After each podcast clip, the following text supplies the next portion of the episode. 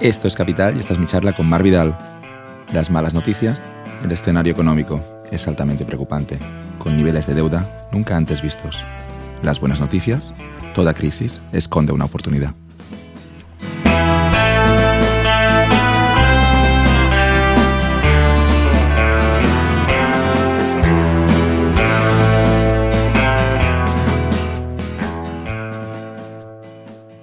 Este podcast está patrocinado por Design Graduate.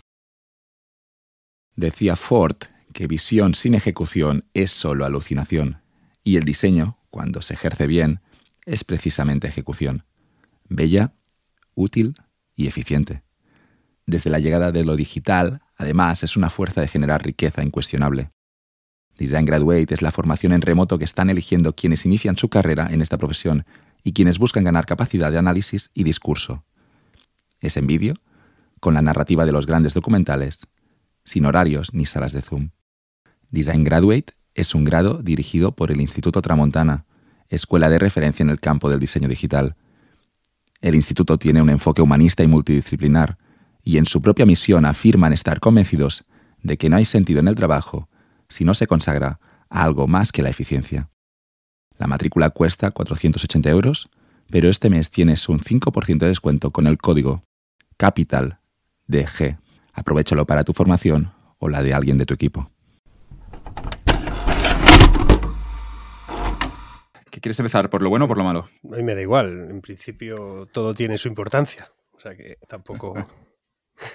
no, vamos, por lo bueno, porque he visto que tu discurso en los últimos años ha, evolucionado hacia, hacia las oportunidades dentro de una crisis. Y me gusta escucharte siempre que entro en tu canal de YouTube porque lo que estás diciendo ahora mismo es que, claro, hay una crisis, pero eso no impide que haya oportunidades.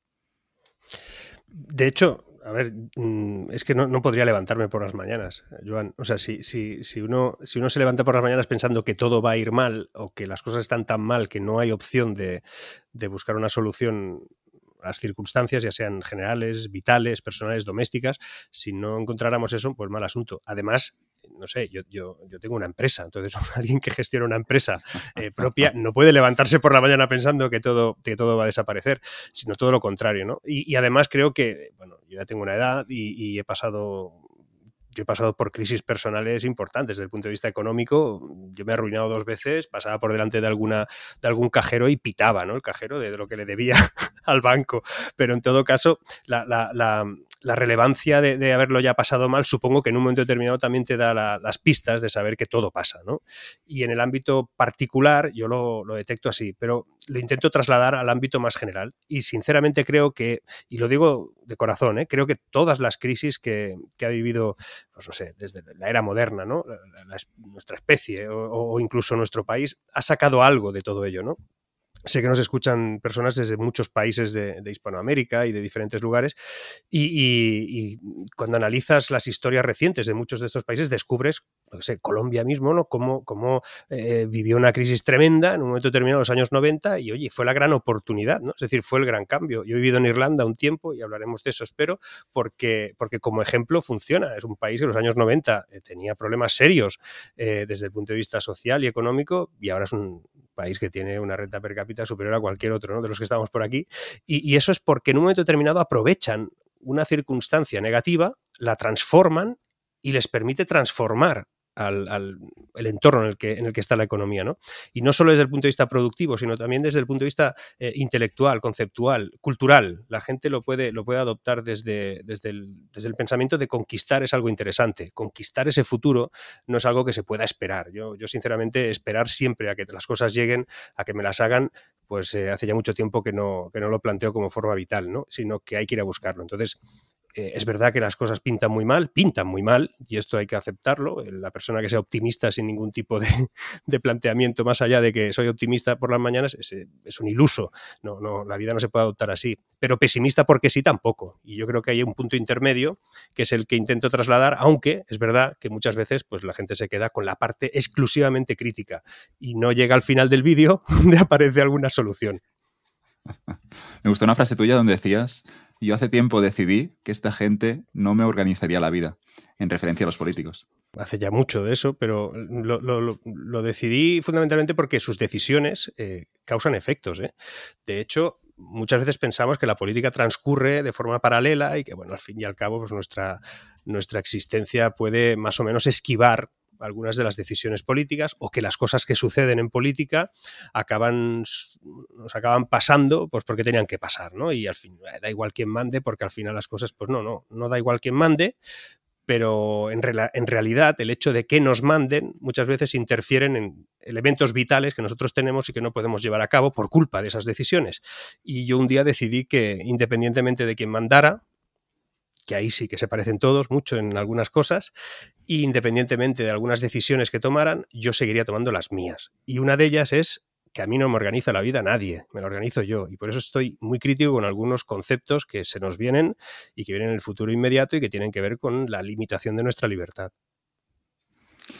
Yo lo que en este contexto de la crisis siempre también me pregunto, y con los oyentes que tenemos, sobre todo los más jóvenes, que cuando eres muy, muy joven tampoco deberías asustarte tanto que haya una crisis. Es cierto que entrar en un mercado laboral en año de crisis puede condicionar mucho tu salario, tu progresión, em, tu aprendizaje incluso, por si, no encuentras ese trabajo. Pero siempre he pensado, ¿no? ¿Cómo, ¿Cómo, es que los jóvenes a veces son los que más miedo tienen a la crisis, ¿no? Cuando también en un contexto de crisis es cuando cierran empresas y a nivel económico es cuando aparecen las oportunidades, porque esas empresas están consolidadas, se van para abajo y obviamente hay una, un escenario donde pueden aparecer cosas nuevas. Y siempre veo la mentalidad, no sé si los jóvenes españoles, de como muy temerosos de lo que puede ocurrir cuando realmente si eres joven es tu ventaja comparativa.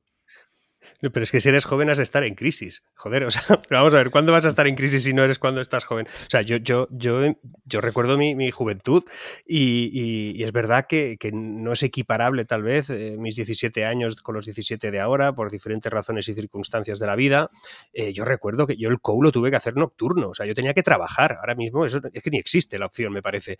Y, cuando hablas con, con, con la gente que, que contempla su vida desde que tiene que trabajar más horas o de un modo distinto o que incluso pues hay una serie de derechos adquiridos que me parecen muy bien, muchos de ellos cuando son de tipo laboral y que tienen que ver con la dignidad humana y con, y con la posibilidad de conciliar la vida con, con el trabajo, pero, pero, pero yo creo que, hay una parte en nuestra vida que sin llegar a estar eh, supeditados a nada, ni humillados, ni, ni, ni, ni, bajo los derechos de cualquier cosa que se tenga que, admitir, oye, que toca estar en crisis, no sé, si, si, tú no estás en crisis con 20 años, ¿cuándo lo vas a estar? ¿no? Y lo que pasa es que si eso se convierte en una forma de vida, mal asunto. Y tal vez, eh, no sé, yo, yo es que además eh, en, el libro anterior al último, en Una hormiga en París, que es un libro que, escribí sobre mi experiencia vital a los 17 años, que yo me fui a París porque creía que era el centro del mundo y quería conocerlo, cuando eso yo lo explicaba en las noches, o sea, en las cenas de Navidad, porque después de haberlo vivido, pues mis padres la verdad es que se quedaron un poco tocados con la circunstancia porque tampoco me dejaron ir y bueno, eso fue una, fue una historia que, en el libro explico, ¿no? Y que es un libro pequeño, corto, pero que explica lo que pasó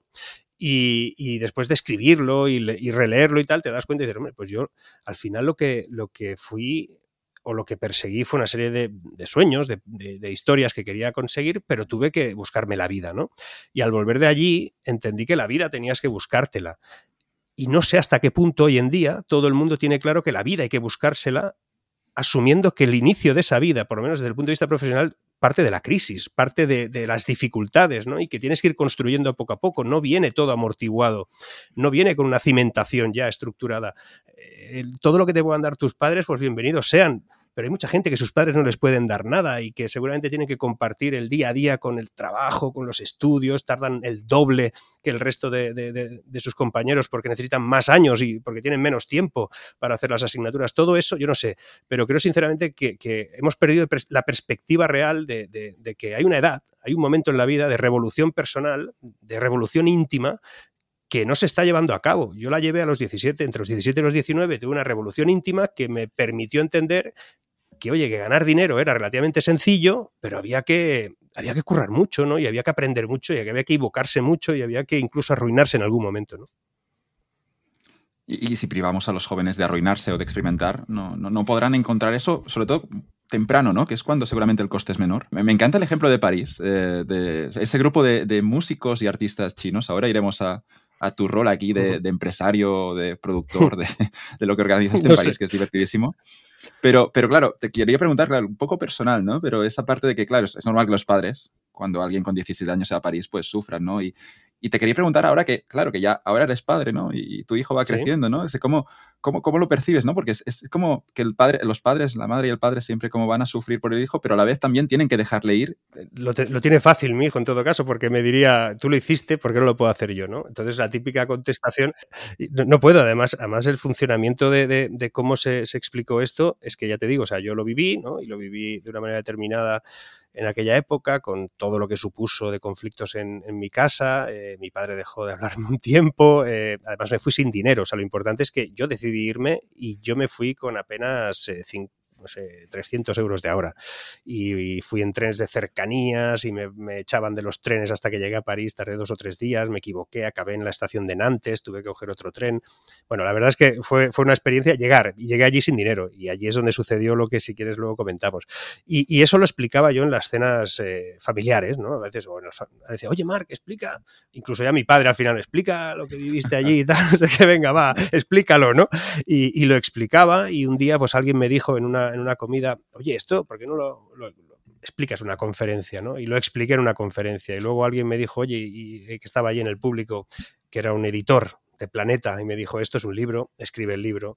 Y finalmente escribí el libro y alguien incluso hizo una obra de teatro y se, explica, este libro se utiliza en las escuelas de, secundaria. Y, o sea, quiero decir, el libro tuvo su, o sea, esa experiencia que yo la tuve en su momento de modo muy particular y, e íntima, pues se ha acabado compartiéndose en miles de personas, ¿no? Está traducido a 13 idiomas, ¿eh? el libro, o sea, qué poca broma con, con la experiencia, ¿no?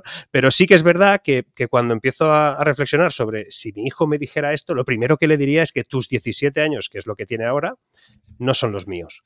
que eso es lo típico que hacemos las personas ya cuando somos más mayores, ¿no? Es que no es, no es, no es igual ahora.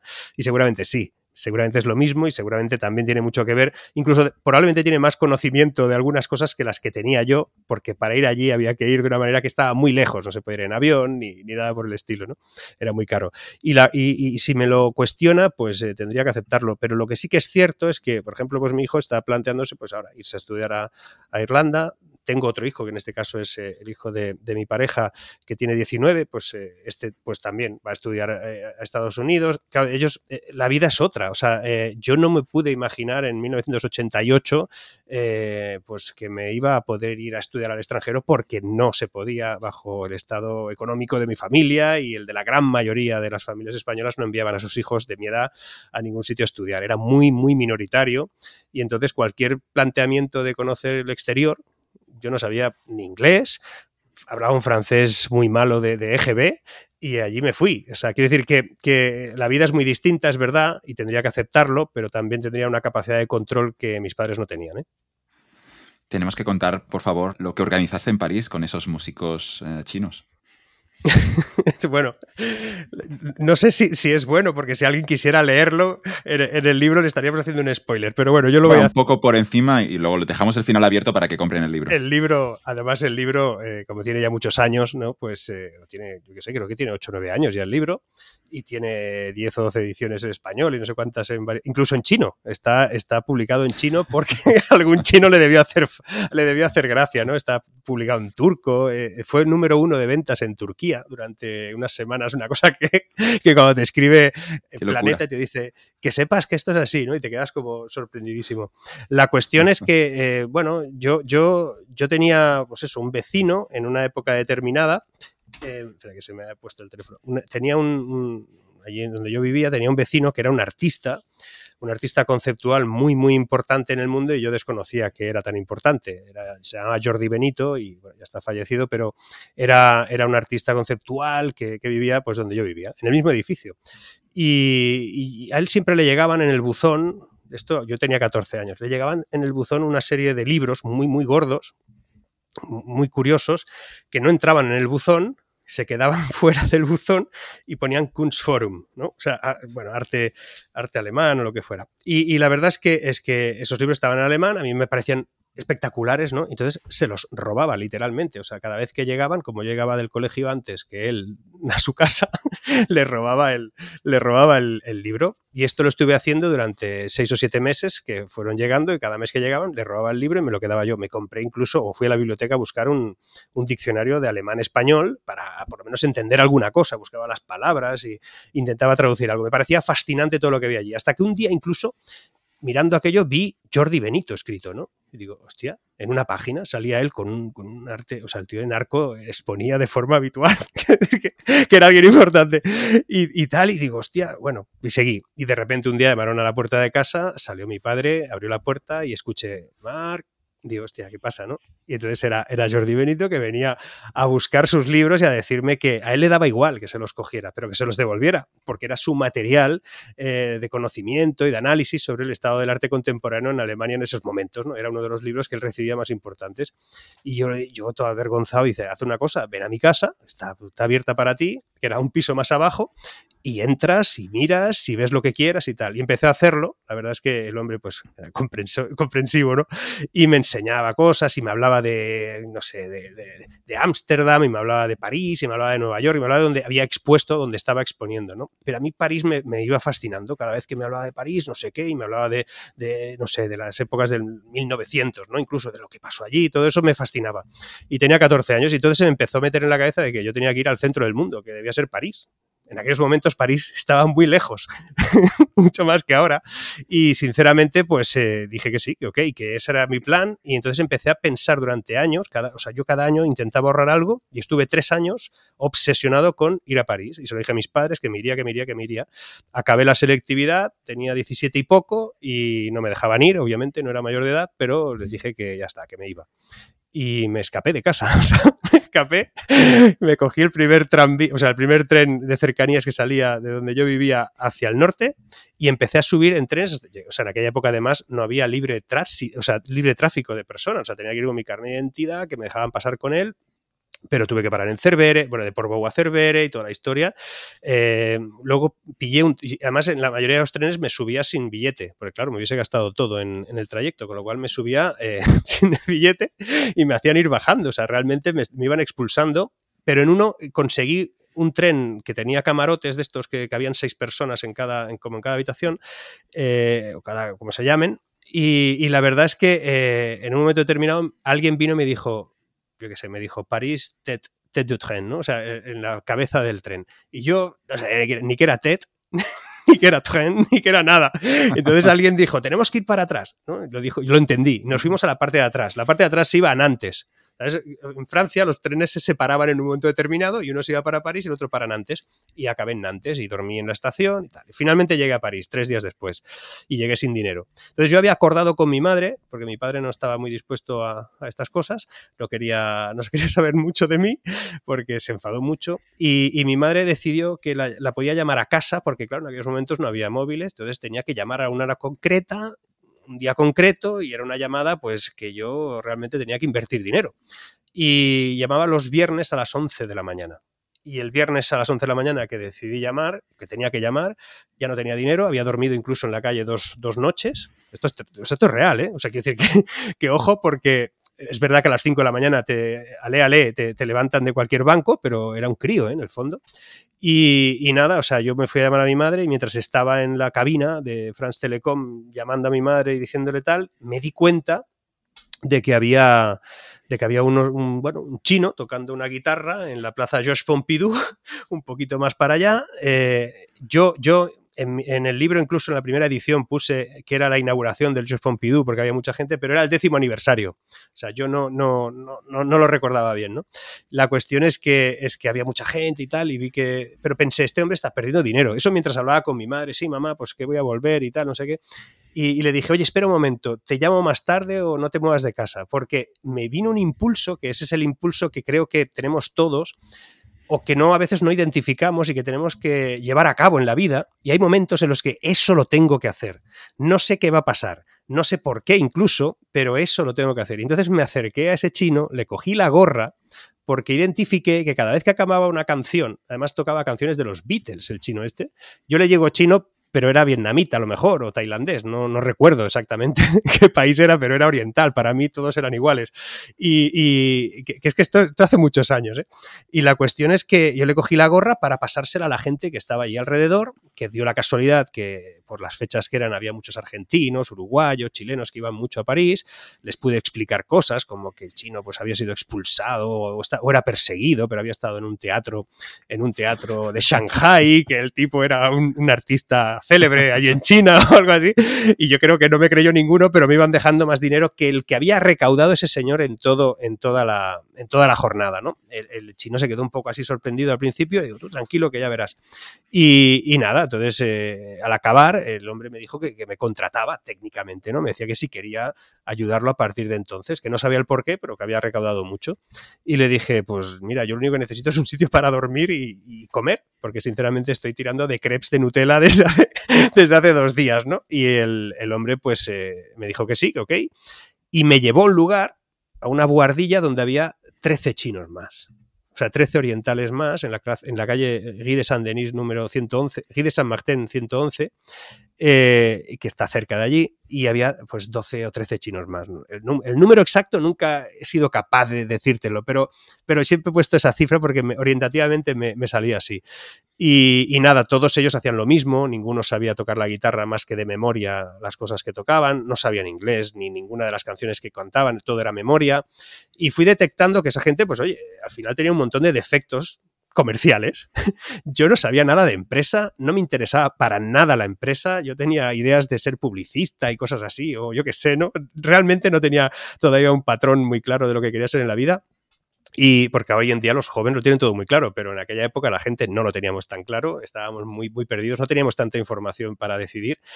Y, recuerdo que, bueno, que a, esos, a esos 13 chinos les dije, yo, bueno, les dije a mi manera, pensé que tenía que ayudarles. Y sinceramente el libro y la historia es, eh, el libro está ordenado de una manera que es más lógica, eh, en la experiencia vital sucedió en un orden distinto, seguramente. Em, eh, si, por ejemplo, yo en el libro hablo de benchmark, yo no sabía que estaba haciendo benchmark cuando les empecé a analizar otros músicos que no eran ellos, que estaban tocando por otras partes y que tocaban, ¿no?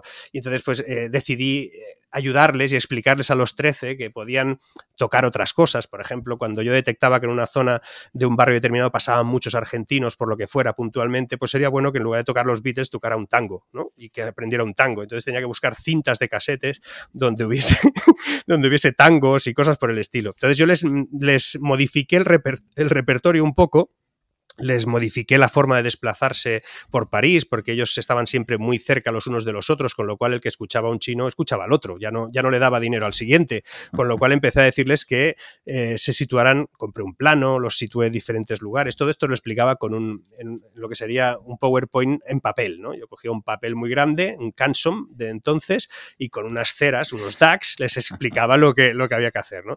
Y la historia que viví allí es esa, ¿no? Es la de cómo transformo eh, sin yo saberlo técnicamente, porque era, era un crío, eh, cómo transformó una, una máquina comercial de hacer dinero, una industria, que eran unos músicos de calle que hacían cosas. ¿no?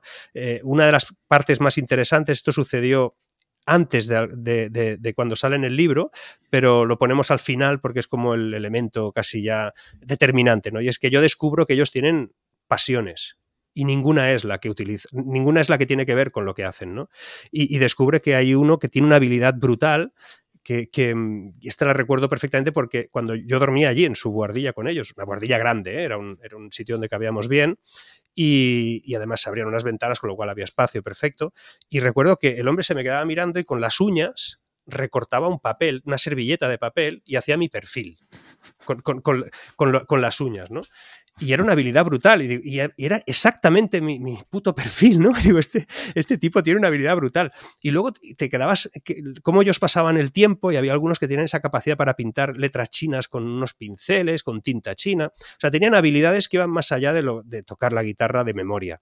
Y eran sus pasiones, había un mimo, había, y, les planteé que hicieran eso. Que por, y, a medida que nos fuimos pudiendo entender un poco, no en chino ni en francés, porque ellos hablaban un francés muy, muy escaso, yo también, pero bueno, una de las cosas que aprendí es que te puedes entender con cualquiera, a pesar de no hablar nada como ellos, ¿no? Pero lo conseguí. Y la verdad es que empezaron a, de vez en cuando hacían cosas así, ¿no? Y era cuando mejor les iba. Seguramente ganaban menos dinero, pero llegaban felices a casa. Esa, esa, historia que finaliza en un momento determinado cuando digo que me tengo que volver porque yo tenía, tenía vida, ¿no? Tenía que volver para algo y, tenía una familia que, que me esperaba con, con, el mazo, pero Estuve allí, pues eso, dos, eh, dos tres meses. Y, la. Eh, oh, sí, tres meses largos. Y la cuestión es que, es que cuando volví, muchas de las cosas que había vivido allí tenían un, nombre, un denominativo eh, en ciencia económica, ¿no? O en, o, en, business, ¿no? En negocio.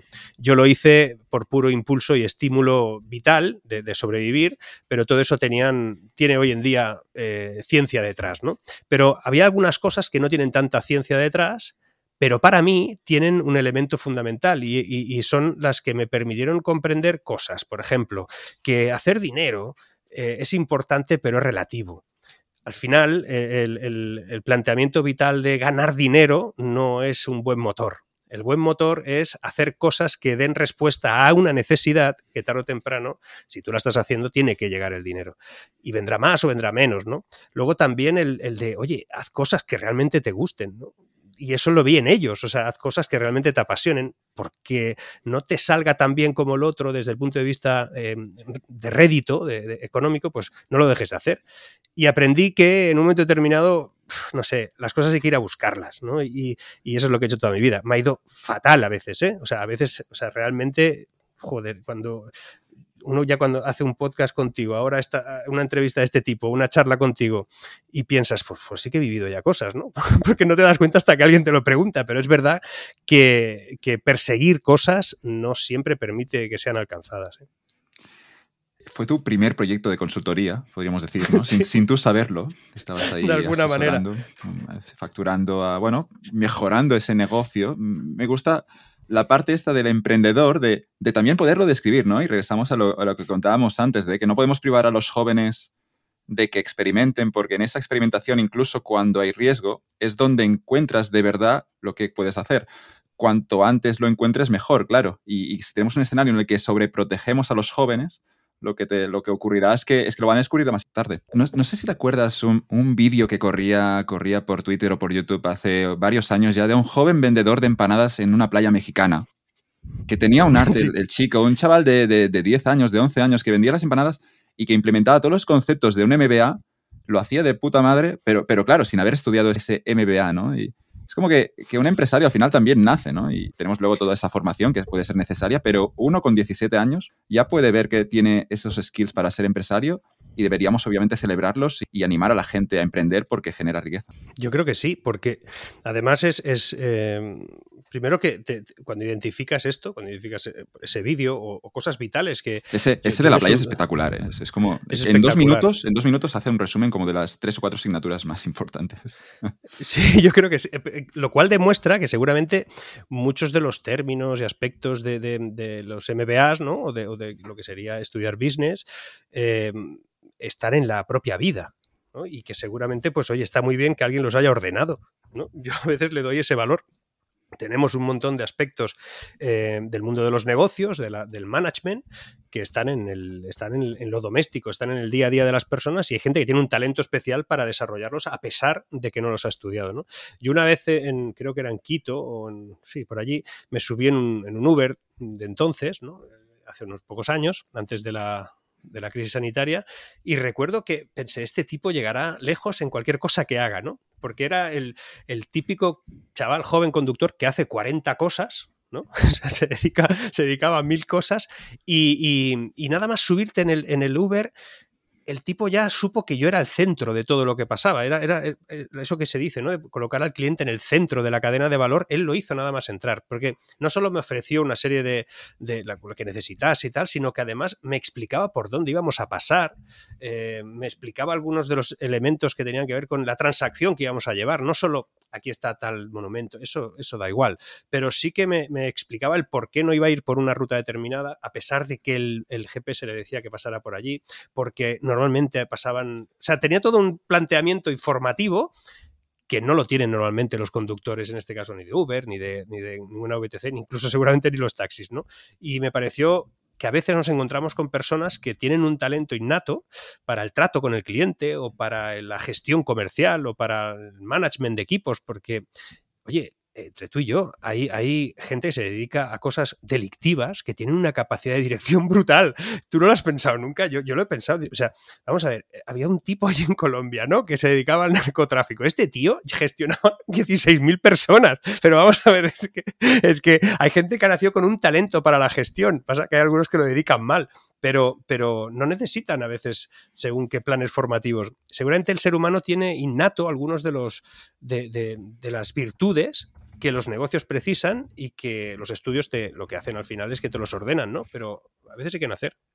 Hay un libro que te gustaría que se llama Gang Leader for a Day, eh, jefe del, de la banda por sí. un día, que es, está escrito por Ben Katesh, un sociólogo, que básicamente cuando estaba estudiando el, el doctorado, el, el, tipo se fue a, a, cruzó la calle en la Universidad de Chicago y se fue a, no estaba muy lejos, un barrio muy, muy conflictivo, y, y, se hizo amigo de uno de los de uno de los jefes que vendían la droga y como si esto fuera la serie de Wire y luego no sé cómo exactamente, pero consiguió como las cuentas de esa empresa, ¿no? Y se dio, se dio cuenta que esa organización ten, seguía como modelos de incentivos similares a los que podría seguir una empresa del IBEX 35, ¿no? Es, la única diferencia, obviamente, es que era el mercado negro, que vendían crack y que, y que obviamente también había estrategia en el sentido de que competían por territorio, con, tira, con tiroteos, competían por la mejor esquina e incluso los territorios rivales daban a veces, iban con el coche para disparar en el aire para asustar a los clientes y que fueran luego a su territorio, pero teníamos clases de estrategia incluso en las decisiones de esos, esas bandas. Pero sí que es verdad que en el, en el ámbito del delito, ¿no? de las mafias o, de, o del control territorial,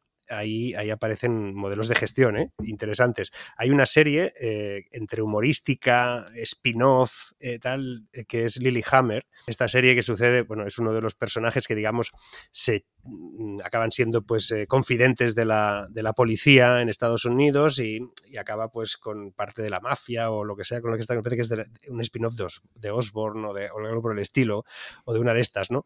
Y la cuestión es que él se va a un pueblo al norte de Noruega donde no hay nada ni nadie y es una cosa eh, de aurora boreal porque él y, dices no sabe nada de noruego no tiene ni idea pero es un mafioso italiano eh, de Chicago metido allí en, en, medio de Noruega y entonces lo, es muy interesante porque ves cómo él va creando la mafia cómo crea una nueva mafia en un pueblo aislado en el norte de, Noruega, ¿no?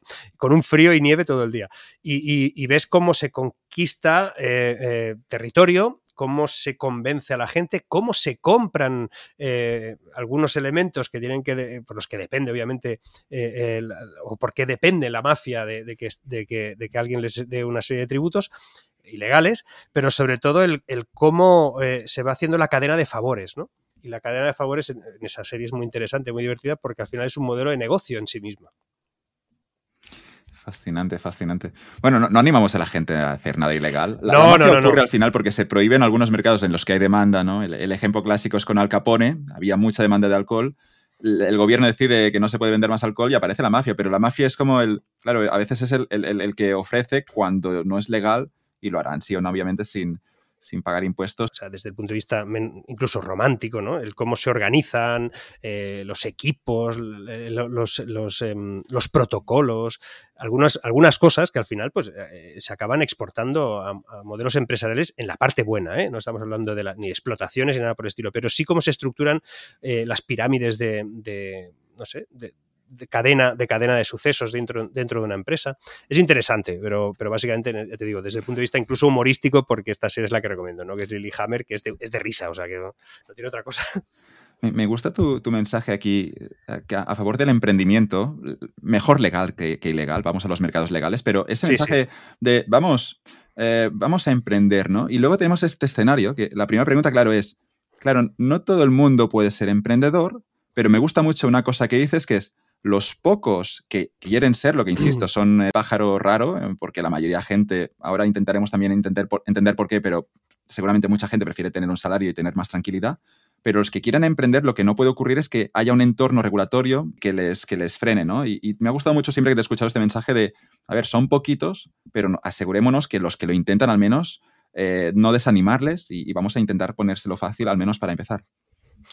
Sí, incluso yo, yo diría que, que, más que ponerlo fácil, eh, que no pongan trabas. Es decir, yo al final del Estado lo único que, que le pido es que no me moleste. Porque es que no, no le pido que me ayude, ¿eh? es igual, déjalo estar. No, no, no, necesito nada de ti. Por lo menos no me molestes, eh, no intervengas, porque cuando intervienes eh, eres un inconveniente.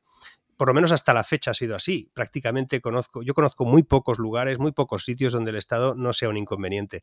Y, y claro, cuando hay alguien que decide arriesgar su tiempo, inicialmente su tiempo y parte de su pequeño patrimonio, si lo tiene, o incluso pues con el tiempo mayor patrimonio, esfuerzo, eh, eh, y todo eso se lo pone en juego, mm, realmente eh, pues habría que cuidarlo, ¿no? Porque eso es un, es un escenario muy complejo para una persona. Yo cuando escucho a gente que, que, que, incluso difama, ¿no? A empresarios, a, a, a, personas que en un momento determinado, pues ahora les puede ir todo muy bien pero no fue siempre así. Y es más, todos los días un empresario se juega su patrimonio. Todos los días, cuando abre su empresa, se está jugando todo su patrimonio. No hay nada más detrás. O sea, no, no, no, no, no, no. si lo despiden, se queda sin nada. Em, un trabajador que es parte de la riqueza de una compañía y que es parte de que esa compañía prospere, por supuesto, no se juega su patrimonio. Se juega su sueldo y se juega su trabajo, pero no se juega el patrimonio. Son dos estadios muy distintos y, no se pueden equilibrar. No, están en el mismo lugar. Porque si estuviesen en el mismo lugar, cuando un trabajador no está contento en un lugar determinado, tendría la opción de poner en marcha su propio negocio y no lo hace. Y no lo hace aún siendo un buen profesional, porque considera, y eso me lo han dicho a mí algunas de las personas que deciden no emprender o no poner en marcha sus proyectos, es que yo no sé vender, por ejemplo, o yo no sé, yo no sé algo claro, como no sabes algo, necesitas crear un equipo. Y crear un equipo es, eh, si es para contratarlo, eso es un riesgo, campeón, porque vas a tener que asumir unos costes sociales, fiscales. Eh, además, como, como la cosa no funcione, se te van a llevar por delante, que esto lo he vivido yo y es realmente un drama. Entonces, mm, seguramente habría que, ¿sabes? poner, ponerle algún elemento de, salvaguarda a las personas que son capaces de, arriesgarlo todo. Hay países donde eso, y, yo te lo he escuchado aquí en tu, en tu podcast, ¿no? Pues países, los anglosajones sobre todo, pues el que lo intenta, oye, se le premia, y se le premia desde el punto de vista de que si no le sale bien, se le permite hacerlo otra vez. En España, y algún país más latino, si tú, si tú fallas, estás, estás perdido, tienes que largarte. Es, es, una apuesta incluso antinatural, podríamos decir, porque lo, lo, que ocurre es que lanzar una empresa estás perdiendo un poco todos los meses con la esperanza de, dentro de un año o dentro de dos años. Cualquier negocio al final es como una apuesta en la que tú pierdes todos los días, ¿no? O tú pierdes todos los meses contra la alternativa de tener un salario que, insisto, puede ser una sensación de falsa estabilidad porque tienes ese salario, pero también podría cerrar la empresa un día, ¿no? Y, Pero en un salario es mucho más cómodo. Lo he visto desarrollado en algunos libros que claro, eso, esa, mira, esta frase, esta era de Naval, voy, voy a, leer porque citaba un ejemplo en ese caso de, hablaba de, un fragmento del Cisne Negro de Nassim Taleb y Naval Ravikant dice lo siguiente, Taleb perdía un poquito todos los días y luego, muy de vez en cuando, ganaba mucho dinero cuando sucedía lo impensable. Por el contrario, la mayoría de las personas quieren ganar pequeñas cantidades de dinero todos los días y a cambio toleran un riesgo de explosión, de bancarrota total, no hemos evolucionado para sangrar un poco todos los días. Si te encuentras en un entorno natural y te cortas y estás literalmente sangrando un poco todos los días, tarde o temprano morirás. Tendrás que detener esa hemorragia. Hemos evolucionado para obtener pequeñas victorias todo el tiempo, pero eso se vuelve costoso. Ahí es donde está la multitud, ahí es donde está el rebaño. En cambio, si estás dispuesto a sangrar un poco todos los días, te darás la posibilidad de ganar mañana una cantidad estratosférica. En esto consiste el emprendimiento. Los empresarios sangran todos los días, no ganan dinero, pierden dinero, constantemente estresados, toda la responsabilidad recae en ellos, pero cuando ganan, lo hacen a lo grande y en promedio ganan más. Ahí está Naval, aquí em, empujando a la gente a ser empresario, pero insistiendo en que esa apuesta es una apuesta antinatural. Muy poquita gente va a tolerar eso de ir perdiendo todos los días con la esperanza de ganar en el largo plazo. Es que, Joan, es, que, es, que es muy duro. O sea, yo te... Em, a ver, no animaría a todo el mundo a emprender. Primero porque, precisamente por eso, ¿no? todo el mundo está preparado para sangrar un poquito todos los días. Es muy duro eh, que pasen los meses y que todo lo que has puesto en, la caja donde vas a ir sacando para ir pagando a la gente que está tirando para adelante el proyecto, si encima el proyecto es tecnológico, no te cuento ya, ¿no? Eh, y van pasando los meses y eso va bajando y bajando. Y lo siguiente es, ¿qué hacemos? Ronda, eh, no puedes hacer ronda porque no puedes descapitalizarte ya más o porque no sé qué, o porque no quieres más, porque no quieres socios en un determinado y, van pasando los meses y la cosa no tira y confías plenamente, eres el único, al final parece que eres el único que confía en que va a salir, ¿no? Todo el mundo está diciendo, pero para ya, tío, que, te vas a quedar sin nada, que esto no puede seguir así y aguantas y aguantas y te vas a dormir. Eh, con un montón de broncas que te han dado, con un montón de, llamadas de un banco, del otro y tal, que esto no, que oye, que deberías de pasarte por aquí para saldar esta póliza, eh, y vas viendo que, que, el camino se estrecha, y eso es sangrar todos los días. Y además, cuando eres el único responsable de una compañía, de una empresa pequeña que está empezando y que tienes pues 8, 10, 12 personas trabajando contigo, eh, son 8, 10, 12 problemas que tienes contigo, porque tú eres el máximo responsable de eso. Además, tu cara, eh, si es más o menos conocida, pues tendrá más o menos repercusión, cualquier cosa que salga más o menos bien. Además, tienes que cualquier cosa que haga mal alguien que trabaja para ti, tú eres el responsable de que lo haya hecho mal no hay otra opción, tienes que asumirlo, no puedes decir, no, es que es culpa de mi empleado, no, tío, es culpa tuya que lo has puesto ahí y eso también cuesta aceptar, el por qué tengo yo que comerme todos los marrones y, finalmente además tiene, tiene, hombre, tiene premio a veces, ¿eh? Porque es que encima además eh, a mí me han costado tres proyectos que, uno me saliese muy, muy bien. Es decir, yo, yo, yo dije, ¿y ahora cómo, cómo arranco otra vez? Porque cuando crees que ese es el gran proyecto de tu vida, y lo puedes pensar a los 23 años, a los 31 o a los 50. Pero crees, ese es el gran proyecto y te sale mal, dices, ¿ahora qué voy a hacer? O sea, si esto era lo mejor y tardas cuatro años de media, ese es en, mi, modo, cuatro años en, arrancar. Es decir, decir que te has arruinado se dice en cuatro segundos, pim pam, y recuperarte de eso se tarda cuatro años. Y hay países en los que tardas más y hay países en los que tal vez ya nunca puedas recuperarte del todo porque te queda una hostia eh, para siempre en el currículum. Y ya está. Y currículum fiscal, además, ¿no? En el que vas a cualquier banco y dices, hombre, usted es el que se arruinó ya una vez y nos dejó a deber y tuvimos que demandarlo, ¿no? O sea, quiero decir, tienes ahí todo y te quitamos la casa.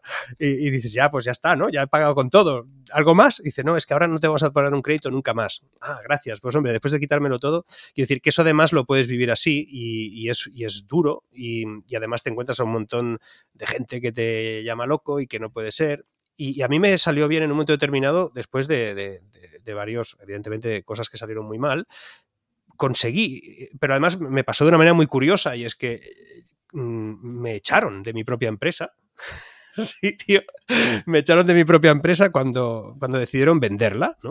O sea, yo, yo consideré que podíamos aguantar un poco más y que podía todavía ser, y el, y el, Consejo de Administración, que se fue llenando de gente que fueron empezando a invertir en la propia empresa que fue creciendo y finalmente la empresa la compró Llorente y Cuenca hace ya muchísimos años y se, y se, bueno, se hizo una buena venta, pero me, echaron, o sea, me, invitaron a, a, dejarlo porque después de, de, abrir mercado en América y tal, pues se consideró que no tenía que ser. Pero bueno, fue una historia que también me enseñó de un momento, tu proyecto igual ya no es tu proyecto. ¿no? Igual eso que tú considerabas que era tu empresa, tu juguete, eh, ahora ya es de otros y, te vas a encontrar fuera. Con lo cual también aprendes que si vas a arriesgarlo todo, arriesgarlo por algo que sea tuyo. No arriesgues tanto por cosas que ya no son tan tuyas. Y eso me he encontrado también.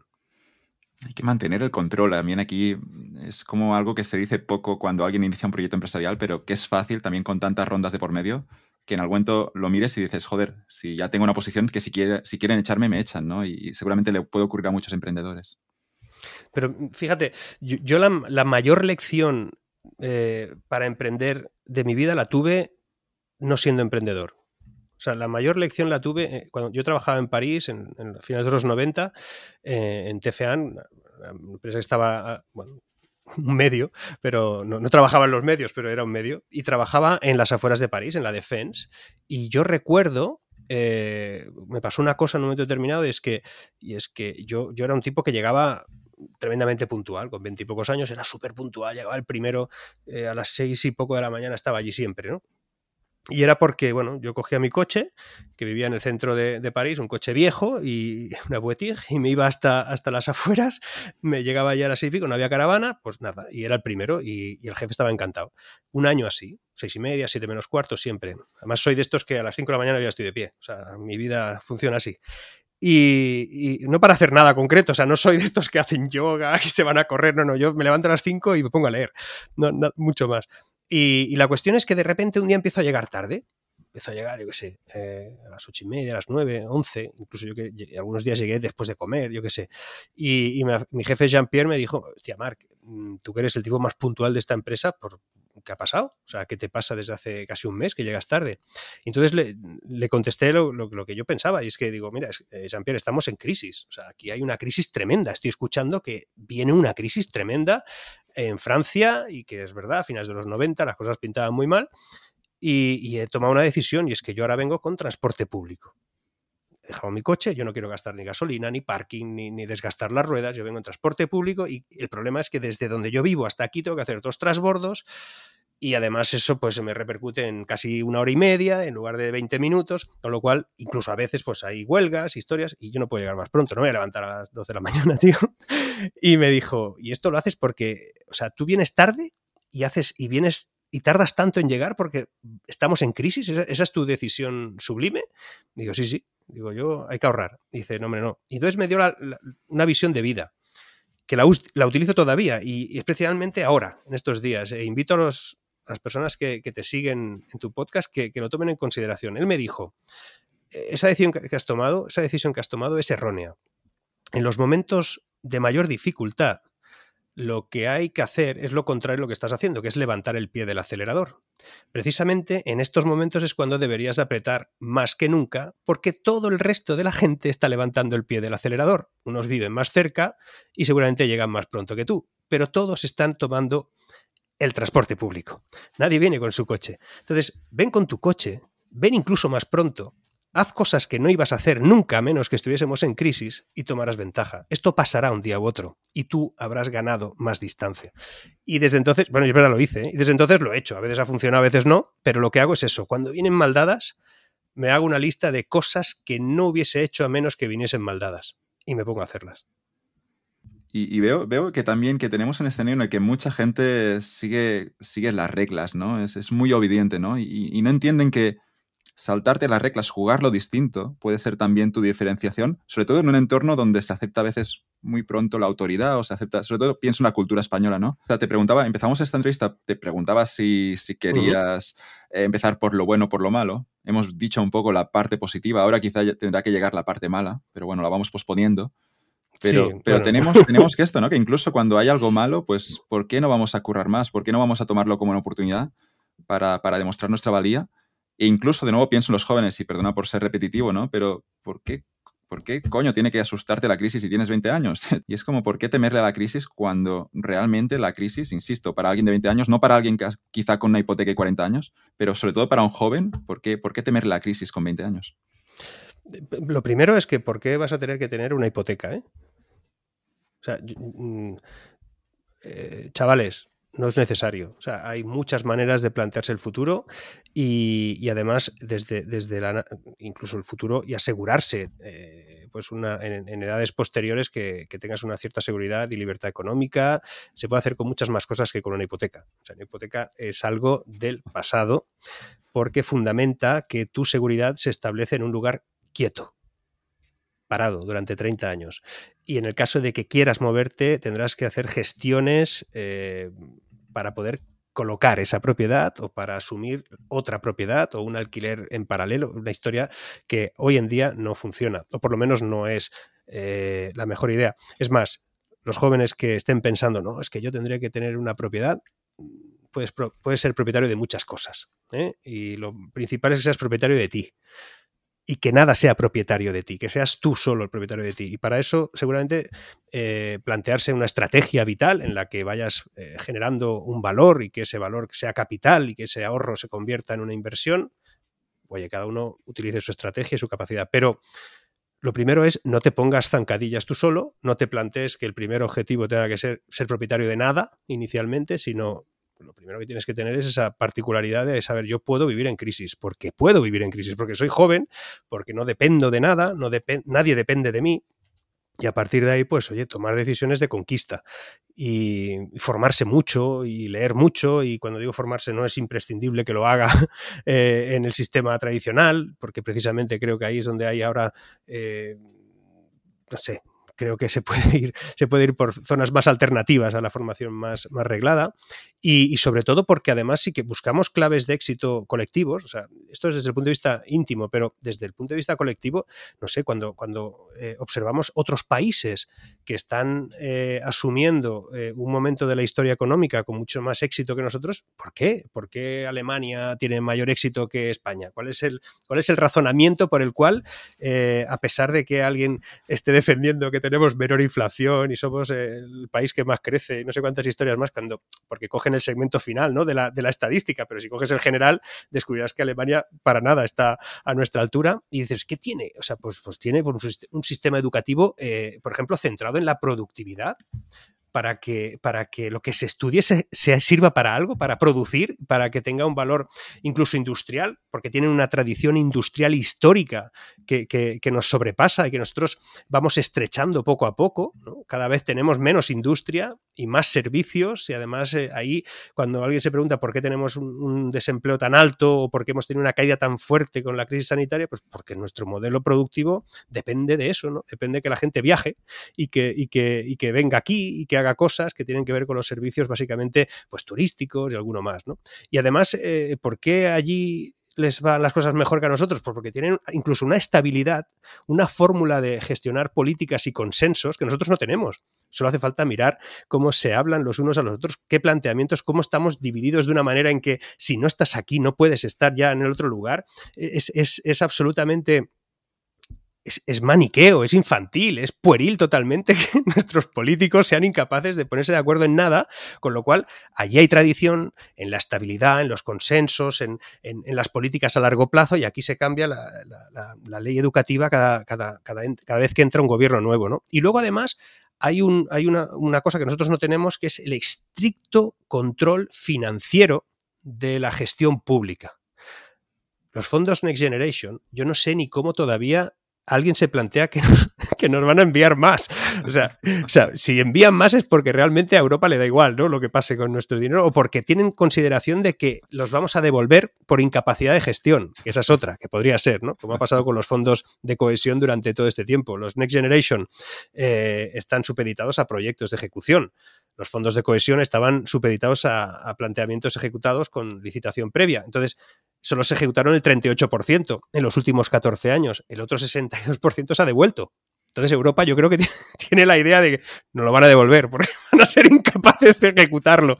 No lo sé, pero esas cuatro ideas que, tienen que ver con el sistema educativo, que tienen que ver con, eh, esa tradición industrial, que tienen que ver con los consensos y que tiene que ver con el estricto, el estricto control financiero eh, en Alemania, por ejemplo, se replica en Irlanda, se replica relativamente en Países Bajos, incluso en Francia, ¿no? Que tiene, ahí tienen, ahí tendríamos alguna parte, ¿no? En cuanto a lo estricto financiero. Pero, pero, pero son países, dices, oye, ¿por qué Francia todavía está entre los 10 países no sé, más potentes de, del mundo. Es verdad que los van a adelantar, eh, pero por un tema puramente incluso demográfico, ¿no? Porque hay países que van a llegar a los 300 millones en, 10 años y que, quieras o no, el PIB te tendrá que superar.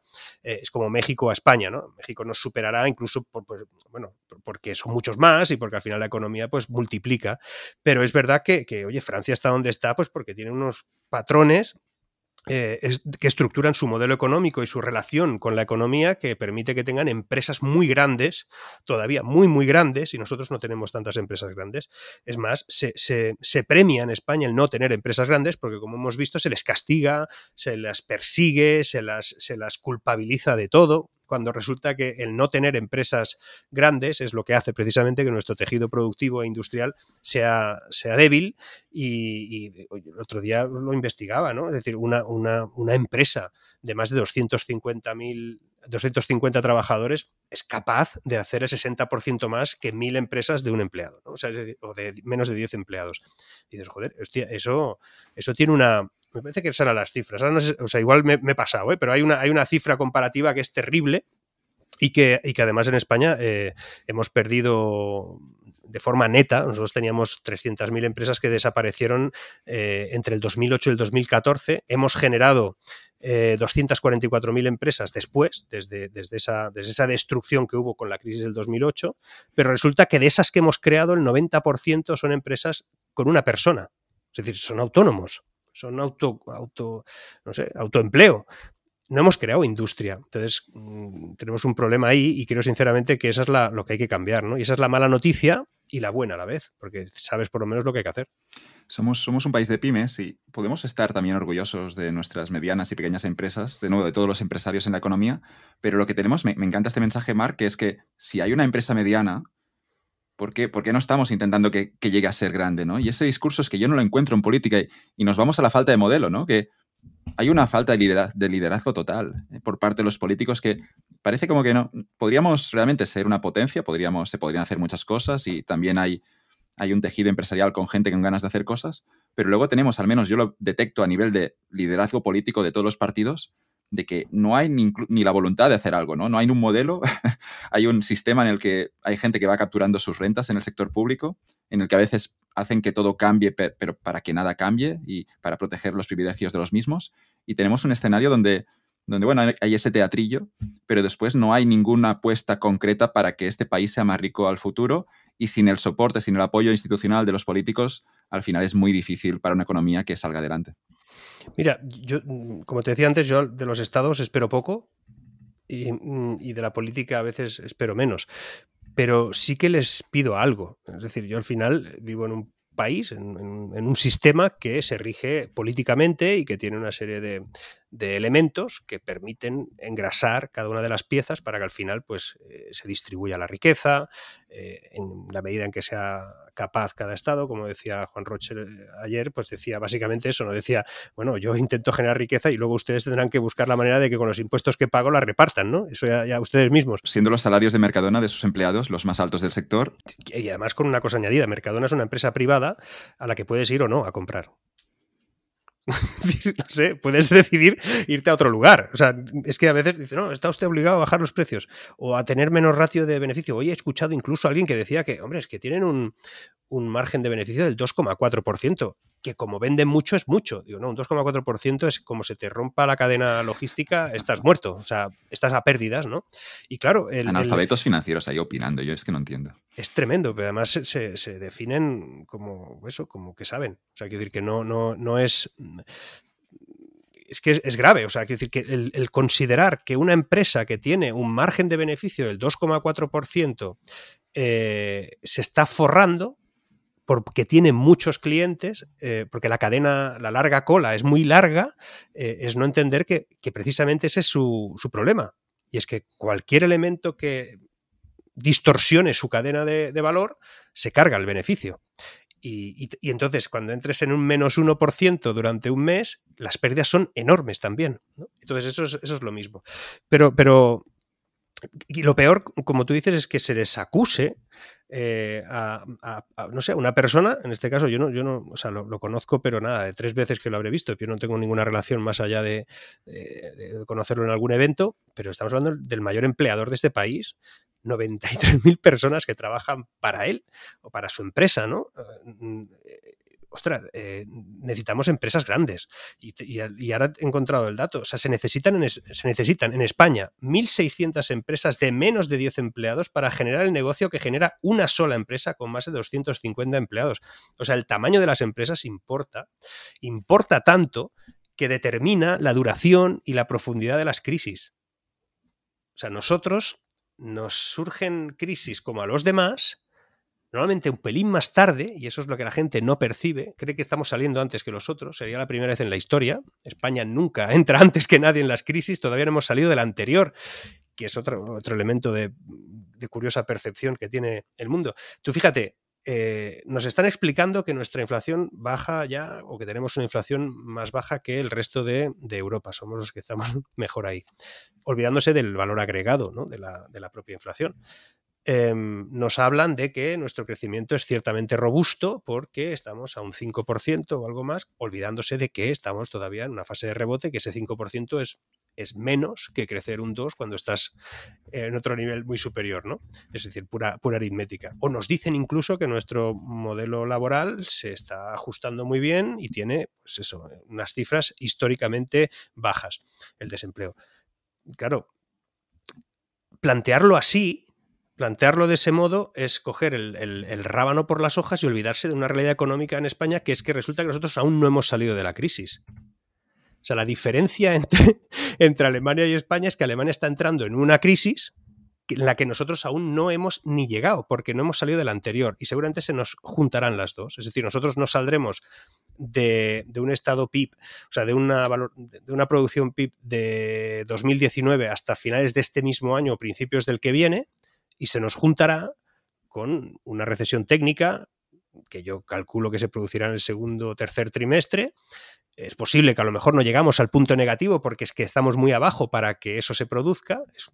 Es, un tema puramente matemático, pero no es un. Pero en la práctica estamos en, estamos en una especie de. Hemos estado en esta inflación, por ejemplo, y nadie lo ha contemplado como factible, porque la estanflación técnica, la que se nos define en los libros de economía, es que tenemos que estar creciendo en negativo, prácticamente, ¿no? A la vez que tienes eh, un incremento de precios alto. ¿Ya? Pero si tú eh, no puedes crecer en negativo porque has caído un 11,2.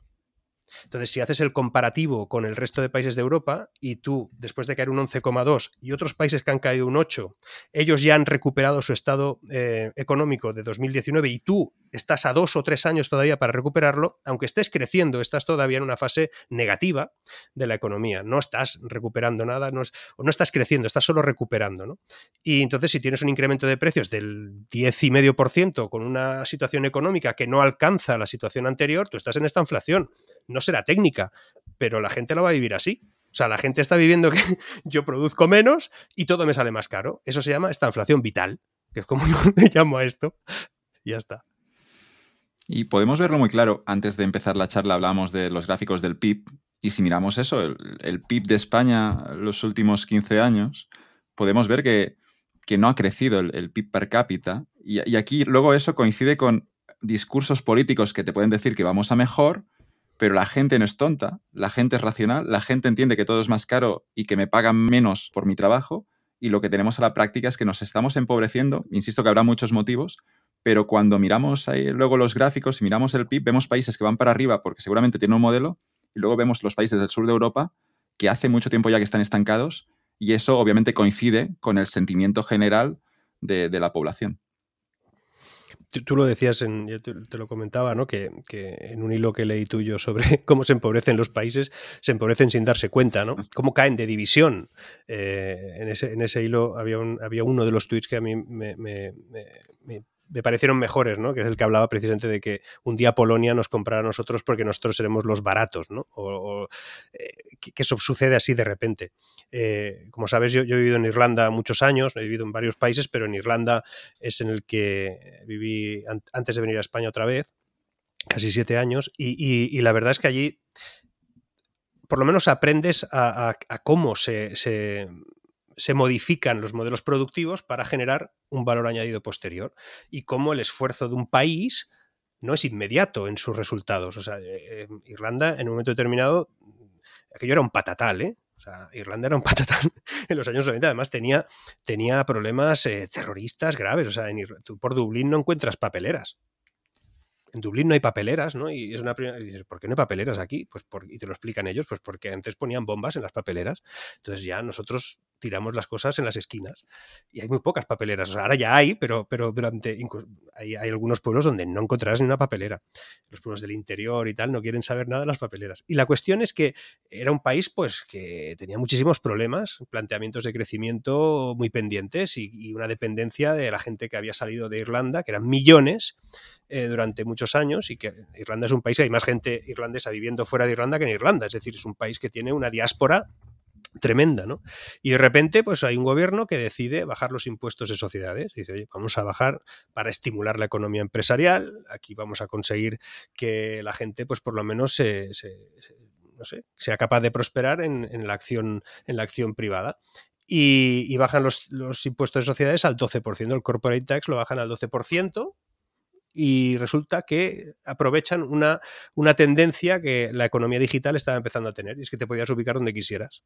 Y empezaron a ubicarse empresas, sobre todo farmacéuticas inicialmente, y luego pues ya empresas de carácter puramente tecnológico. Primero pusieron allí un PO Box, pusieron ahí un buzón para decir que estaban allí, y luego vieron que, oye, pues tampoco pasa nada si montamos las oficinas, que yo creo que algunos incluso por vergüenza dijeron, no sé, estoy facturando aquí 10 mil millones y no tengo a nadie.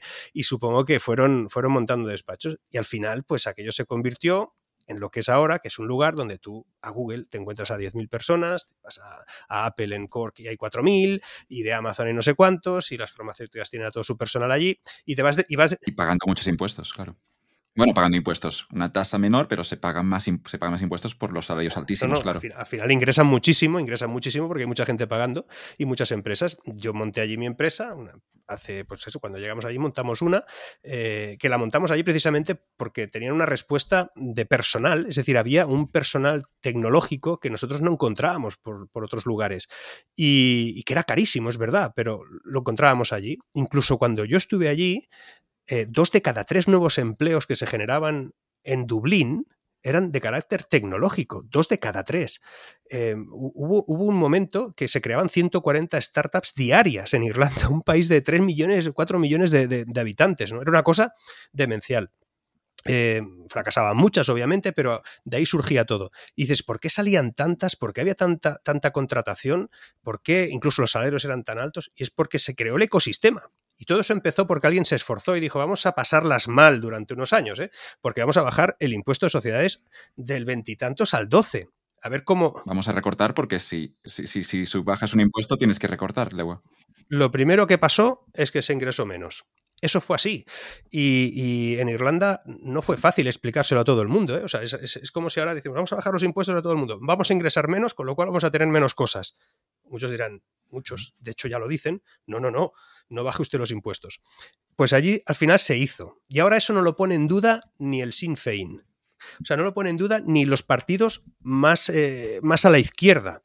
Eh, incluso el corporate tax, hay una parte que ha bajado al 6%, al 6,5%, que es para cuando tienes patentes eh, tecnológicas. Tienes una patente digital de alguna cosa y te bajan, te bajan todavía aún más. Pero allí, ¿qué más hicieron? Es decir, ¿solo bajaron los impuestos? ¿Eso fue todo? No, eso fue uno de los detonantes para estimular, eh, no sé, la generación de, riqueza vinculada a, a, unas empresas que se iban instalando. Pero empezaron a decir, oye, sí, eliminamos inconvenientes. Los inconvenientes que eliminaron fue que tú podías montar una empresa en nada, en 10 minutos. Incluso podías empezar a trabajar y facturar antes de tener la propia empresa, mientras te la acababan de, arreglar en dos, tres días.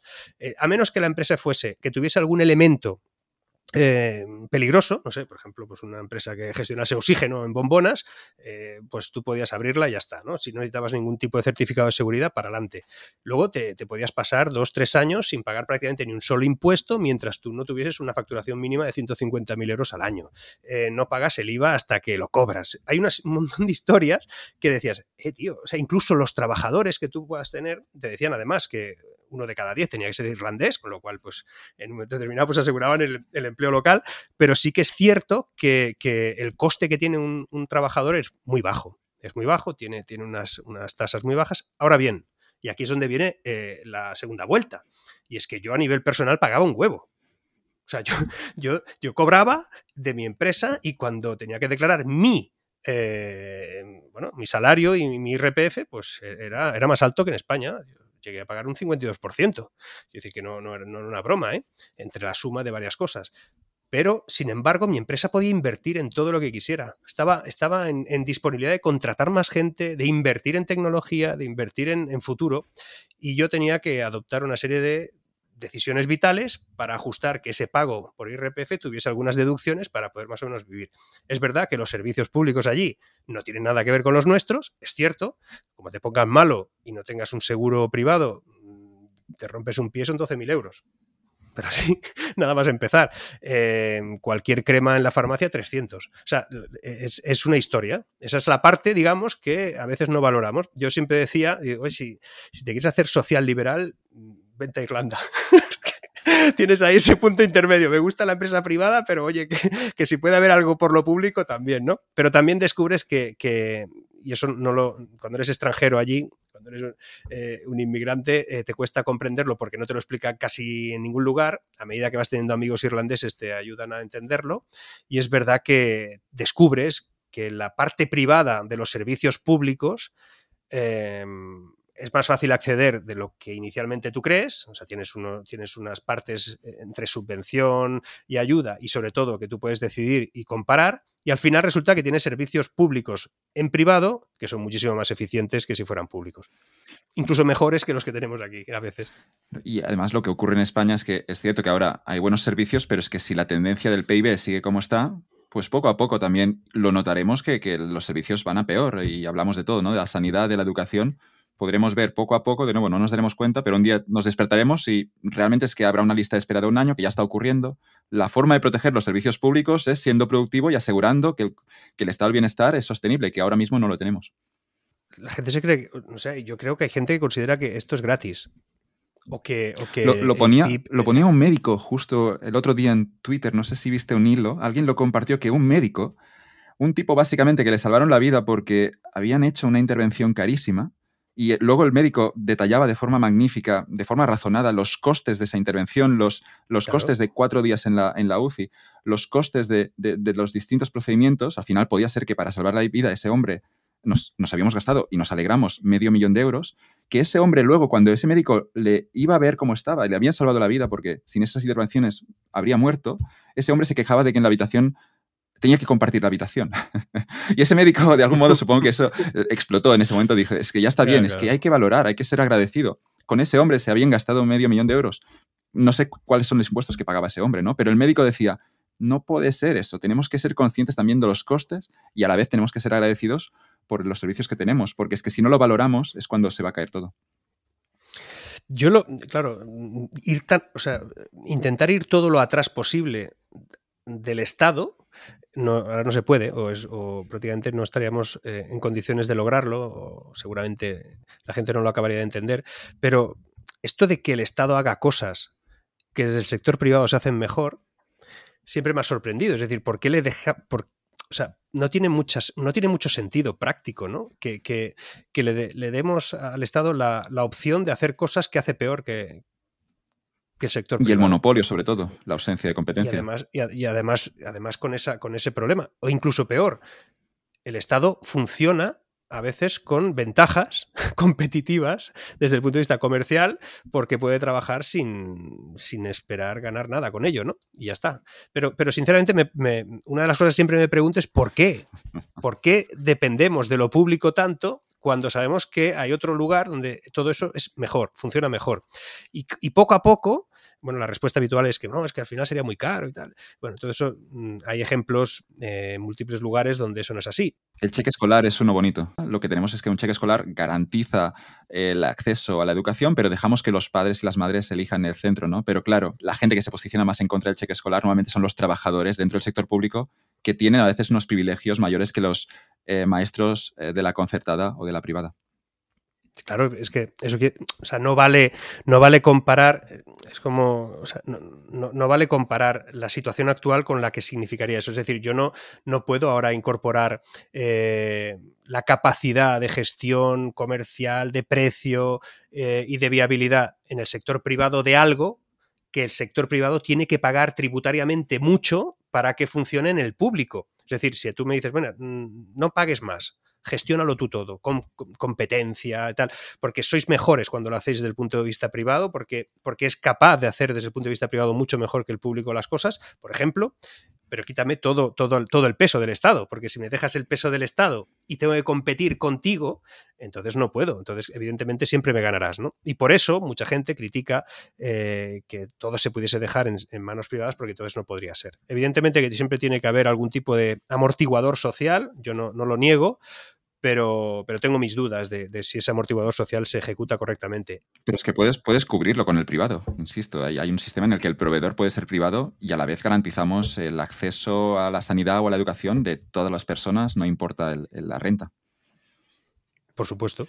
no, pero que, es que además em, la gente debería de saber, cuesta explicarlo, ¿eh? la gente debería de saber que no, no es que seamos un poco más pobres, es que somos muchísimo más pobres.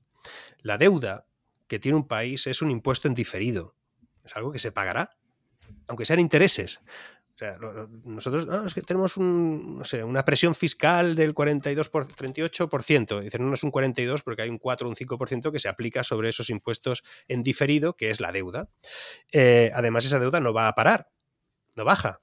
Y, además, si se incorpora en el futuro eh, la subida de tipos, pues eh, tendríamos ahí en las renegociaciones de cada, de cada una de las, de las aperturas que tengamos, pues eh, ya hablaremos. Que, es otra cosa que sorprende, ¿no? ¿Cómo puede ser que un país que tiene los ingresos extraordinarios que está teniendo desde el punto de vista tributario siga endeudándose aún más porque precisa aún más? Eso, es un agujero tremendo, ¿no? El Estado. Y, y la gente no se da cuenta de que eso los está empobreciendo. Los está empobreciendo desde el punto de vista de que su PIB real, que esa es la historia. Tenemos el mismo PIB de 2008. ¿eh? O sea, nosotros, el, único que ha crecido aquí es la inflación. O sea, nuestro PIB como país es el mismo de 2008. Ojo, que no ha pasado nada más que es que han subido los precios. Eh, cuando alguien y, eso repercute en muchas cosas. Cuando alguien dice, no, es que los que defendemos eh, Bitcoin, por ejemplo, los que defendemos, como, no como inversión, ¿eh? eso es otro tema que hablaremos otro día, pero, pero los que defendemos mm, por posicionamiento, posicionamiento, posicionamiento contrario a lo que a lo que son las monedas fiat tradicionales, lo que son los bancos centrales tradicionales, es que esta gente no hace más que imprimir cosas, ¿no? Sin límite, devaluándote la vida, devaluándote tu capacidad vital. Eh, ellos toman unas decisiones en unas montañas nevadas o en algún despacho, en, en, en algún, algún lugar, y acaban decidiendo que vas a ser más pobre. Y lo pueden hacer sin ningún tipo de repercusión. Y la gente no lo sabe. Entonces la gente que hace sale a la calle, se manifiesta y pide un aumento salarial eh, en el sector público, o pide más camas en los hospitales, o pide más profesores en las escuelas, o pide más policías en la carretera, no lo sé. Piden más cosas del Estado. Pero es que el Estado cada vez puede menos porque el Estado cada vez es más pobre, porque sigue teniendo el PIB real de 2008 a pesar de que aparentemente en el PIB nominal tenga, eh, vamos, seamos la hostia de, ricos, ¿no? Y eso no es así. Cuanto más estrecho sea el espacio que queda entre la deuda que tienes y el efectivo disponible por parte de un Estado, y recordemos que, por ejemplo, España, por poner uno, pero y ojo con Hispanoamérica que, vendrá, eso viene en segunda, en segunda vuelta, ¿no?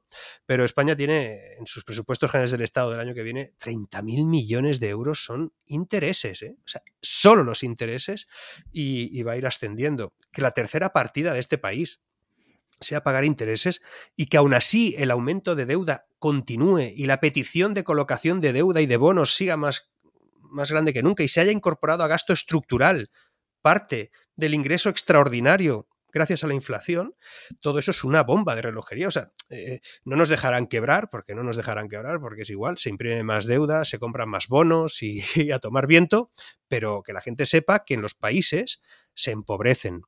Y un día te despiertas, como tú decías, y descubres que Singapur es rico y Grecia es pobre. Y un día te despiertas y dices, joder, estos, estos de Estonia, tú, qué bien viven, ¿no? Y oye, y estos de, esto es de Chequia, tío. ¿Te has dado cuenta que, que bien están? Y nosotros, ¿te has dado cuenta que estamos fatal? No, pero si solo tenemos 3 millones de parados. Bueno, pues solo. Pero claro, si el empleo, si el empleo está deteriorado y, el valor añadido de nuestro empleo es el que es, pues tenemos un problema gravísimo. Y eso, eso sí que me preocupa. ¿eh?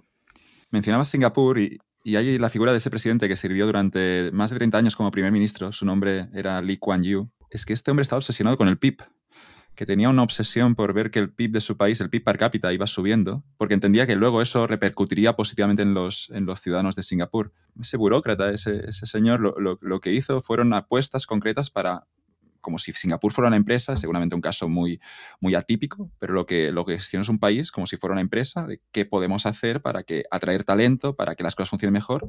Y lo que tenemos es que Singapur, que era un país destrozado, sin absolutamente nada después de la Segunda Guerra Mundial, ahora es uno de los países más ricos del mundo porque había alguien, insisto, con liderazgo y con visión sobre dónde podía ir ese país. Y me regreso a España, insisto, ¿no? Pero tenemos, eh, puede haber el capital humano, podemos tener un país magnífico, puede haber la gente dispuesta a trabajar, pero después sin esa visión política es que veo muy complicado que realmente poder salir adelante.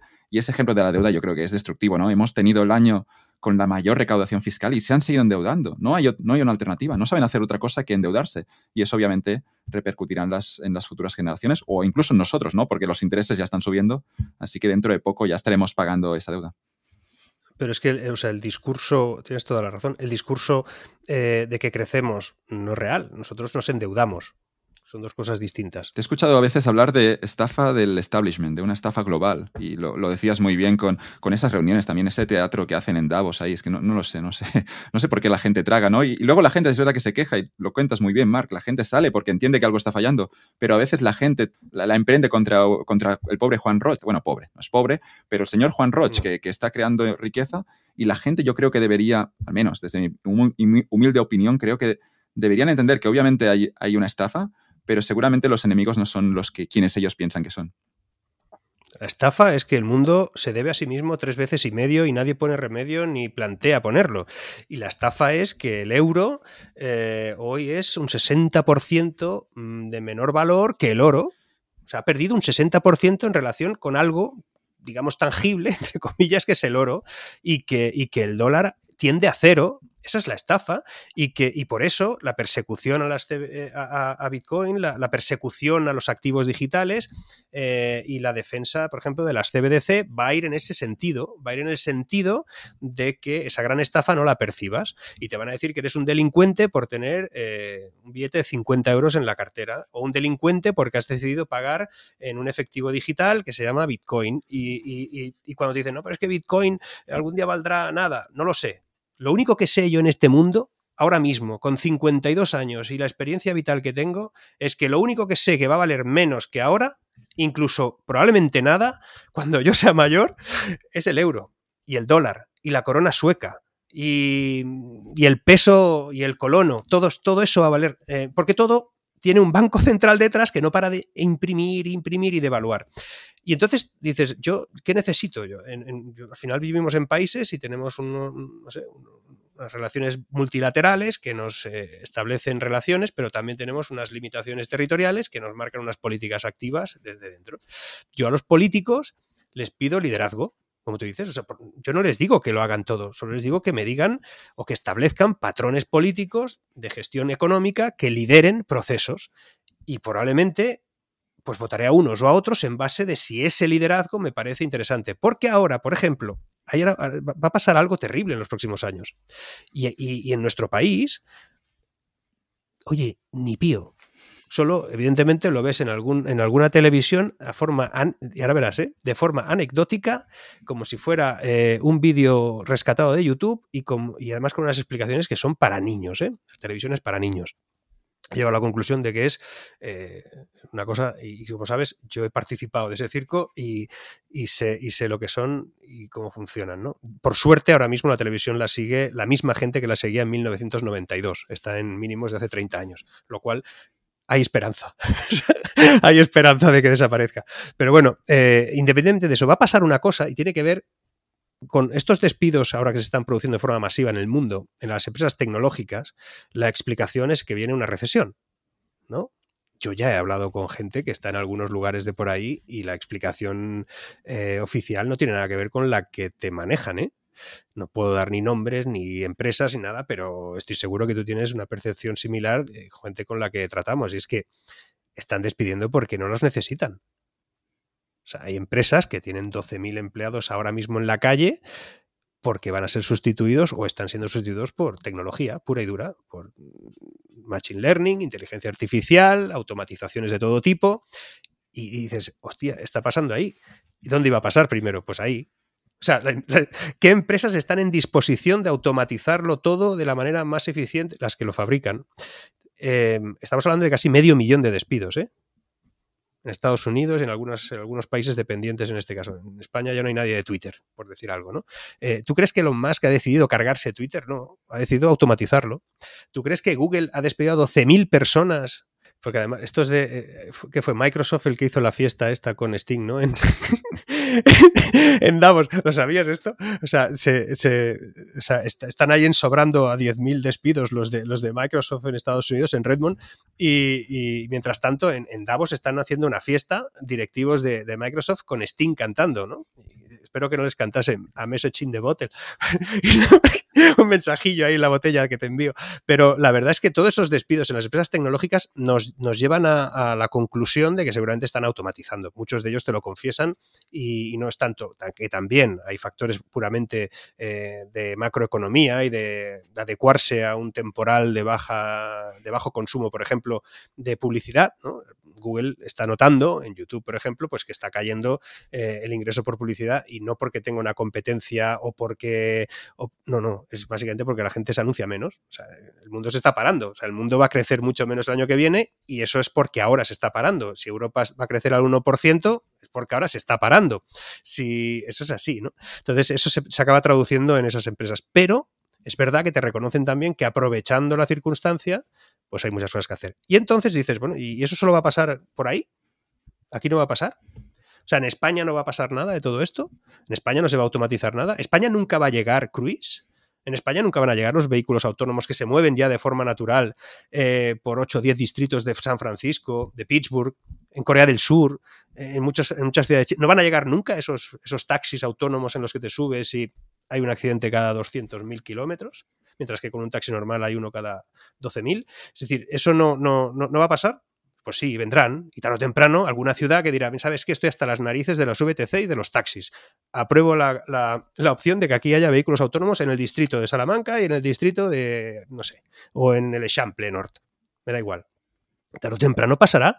Y, alguien se cree que aquí en España no va a haber eh, una, automatización masiva de consultoras, bancos, eh, no sé, pues, eso va a pasar. Y nadie está haciendo absolutamente nada, nadie está preveyendo nada en un país de servicios en los que, como se automaticen los eh, elementos intermedios de esos servicios, que, normalmente son personas que están delante de una, de una mesa con una pantalla y contestando, y ahora mismo te puede contestar una máquina que absolutamente nunca sabrás que era una máquina. Eh, pruebas GPT-3, que está todavía pues, en, como si fuera un niño de instituto, seguramente, pero dentro de tres meses GPT-4 o dentro de seis meses, o, ahora mismo eh, GPT-3 es un, es un chaval de instituto, aventajado, de estos que saben contestar bastante bien, te dice, tú le haces la pregunta y te empieza la respuesta con la pregunta, muy, muy, muy bien, chaval, pero dentro de un año pues será un profesor universitario y en dos años será un intelectual que hará razonamientos que seguramente basados en eso, ¿no? en, la comparativa del lenguaje, no en la inteligencia artificial, que seguramente ni lo es inteligencia artificial, ¿no? hay que ponerlo en duda.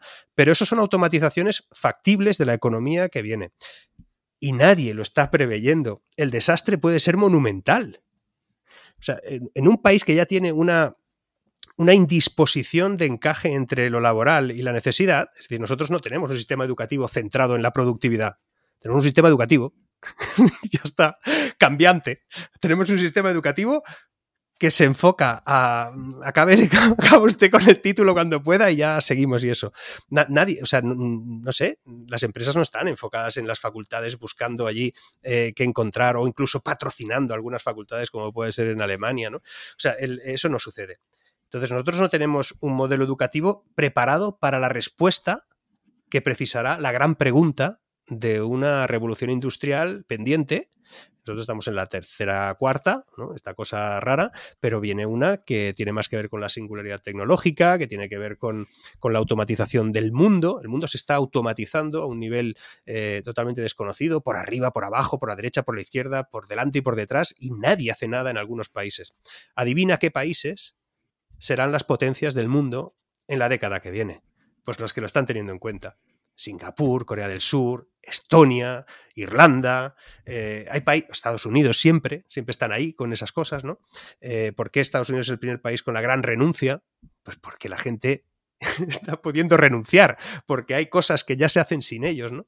Y esas, esas historias eh, son las que yo le reclamo a la política, como tú decías, al final la política, oye, que lidere, que lidere un proceso como este y que, leches, que, se, que si en España hay una cosa con eso te, termino esta parte. O sea, eh, eh, si en España hay una oficina montada que se llama Prospectiva 2050 o España 2050 o algo así, que se montó durante la pospandemia y por ahí estuvo. Tenemos que buscar esos informes. ¿Qué, dicen esos informes a futuro? Yo, los, no, no, yo, ¿Los, has sufrido? Hay uno, hay uno que tiene 600 páginas, ¿no? Y te la miras como puedas y nada, o sea, son, son, son, es un, palabras. Es un recorte, es un recorte de, muchas cosas por ahí, pero lo interesante es que eso ha acabado ahora mismo en un, o sea, ese, ese grupo, ahora son eh, cuatro escritores o cinco escritores, que es escritores, que se reúnen y hablan del futuro. O sea, no hay, no hay tecnología. O sea, es una cosa, tienes que, tienes que hacerle un programa eso, te lo digo.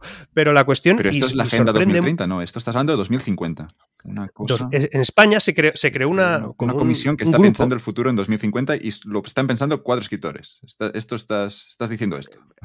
inicialmente era un grupo inmenso de, de gente interesante y tal, ¿no? Pero esto ha acabado porque al final no sé, lo tenía que llevar a más Iván Redondo, el que era el jefe de gabinete de, o el que era el, el no sé, el spin doctor de, Pedro Sánchez, este, fue, este se fue y entonces el que llevaba esa oficina, la oficina España 2050, se quedó en, no sé qué y ahora mismo pues el último evento que hicieron fueron seis o siete escritores o cuatro y que hablaron de, del futuro desde su punto de vista, un futuro más verde, más inclusivo, nada, nada que tenga que ver con prácticamente con la economía, ¿no? Pero independientemente que el 2050 ni pajolera idea de cómo va a ser, no tengo ni idea, solo sé cómo va a ser el que viene un poquito, el 2030 podemos empezar a intuir algunas tecnologías factibles, pero lo único que sé es que el que no se apunte ahora no llega al 2030 con, ninguna ventaja.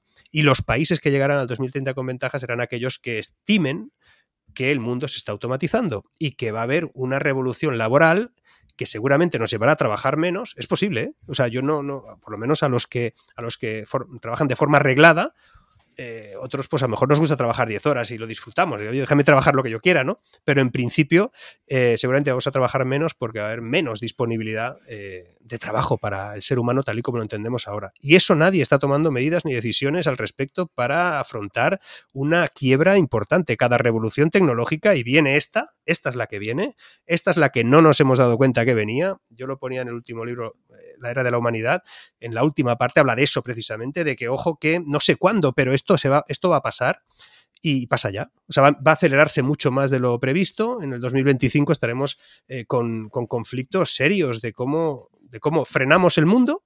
Es decir, habrá países que dirán, yo por no tener conflicto, levanto el pie. Por no tener conflicto, pues oye, que esto sea como sea, que a mí ya me pillará mayor, pero que este país sea más pobre.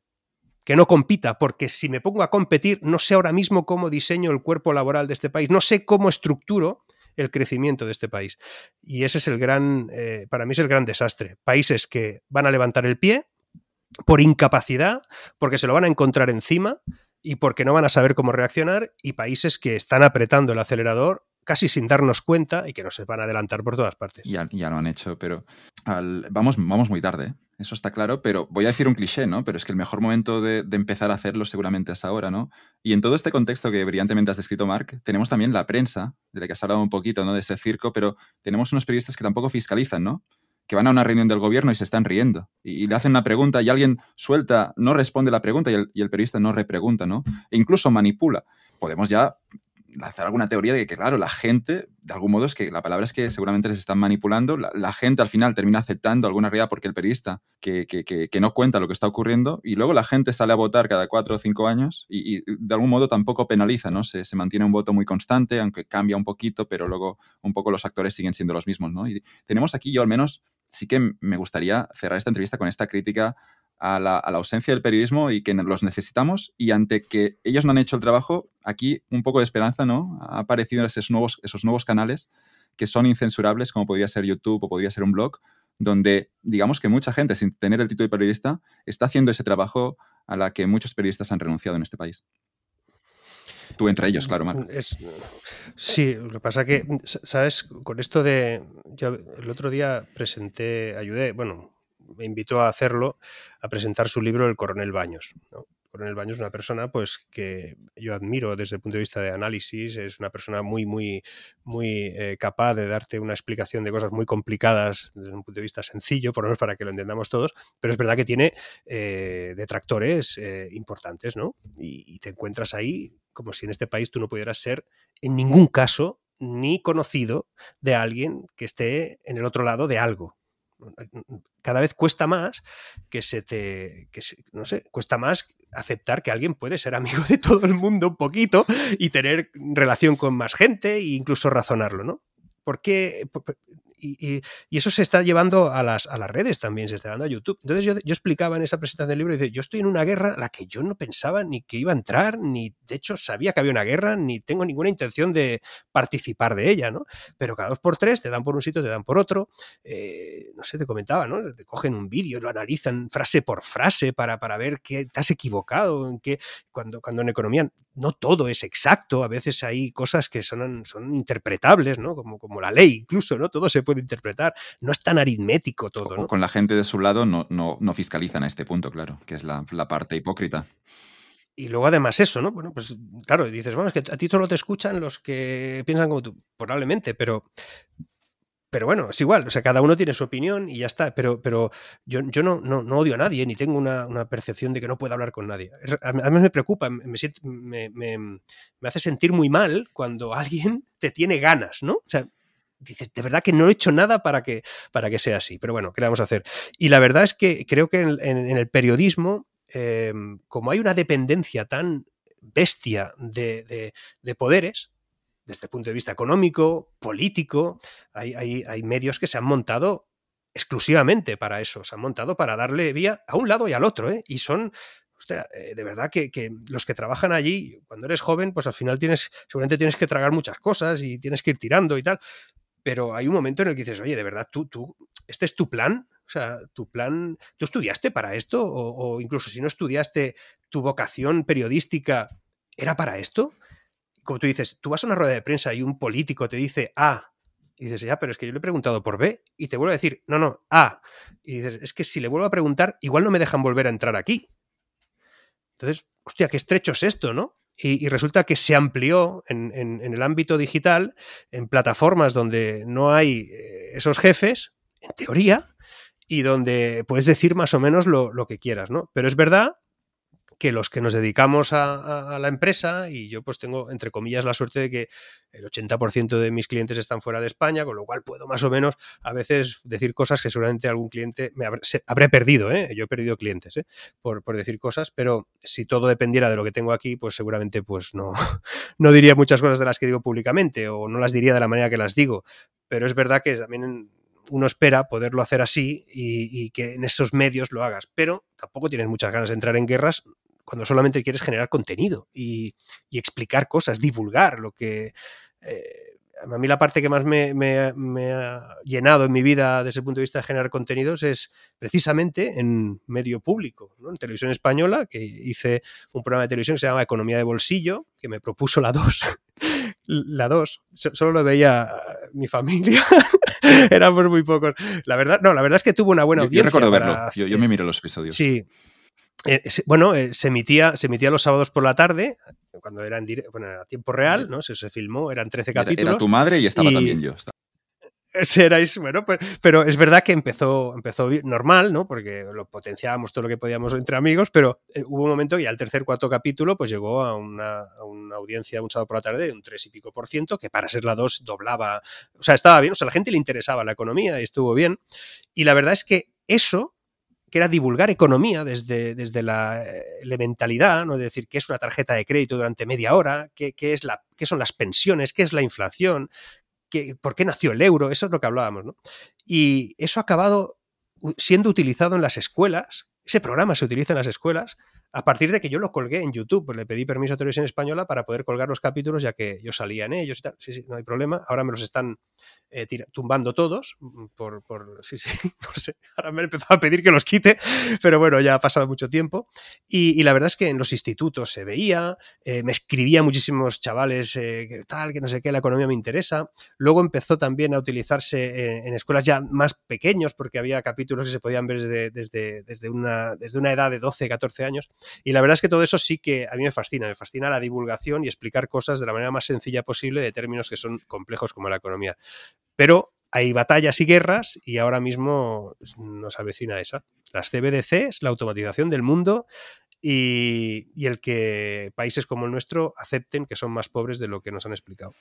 No quiere el político que los ciudadanos tengan acceso a los conceptos financieros básicos porque nos daría más, más herramientas para operar nuestras finanzas, para ahorrar, para, para tomar control de nuestro futuro. Esa frase tan bonita, que decíamos, que decías antes, de que decidiste que nadie decidiría por ti.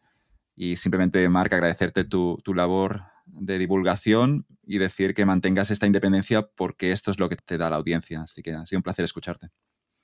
A ti por invitarme, la verdad, te doy las gracias. Y nada, o sea, yo ahora me escucharé este capítulo, pero yo te seguiré escuchando después, porque la verdad es que todos los invitados que has traído, yo, yo estoy ahí eh, por detrás de todos ellos, pero has traído invitados increíbles y creo sinceramente que, que tu canal, bueno, tu, tu podcast es, pues eso, también divulgación pura y dura y muy nutritivo. A ver si no nos cancelan. Lo van a intentar, pero vamos a estar preparados. nos, vamos, nos vamos a, vamos a nos luchar vamos ahí. a- a defender. claro que sí.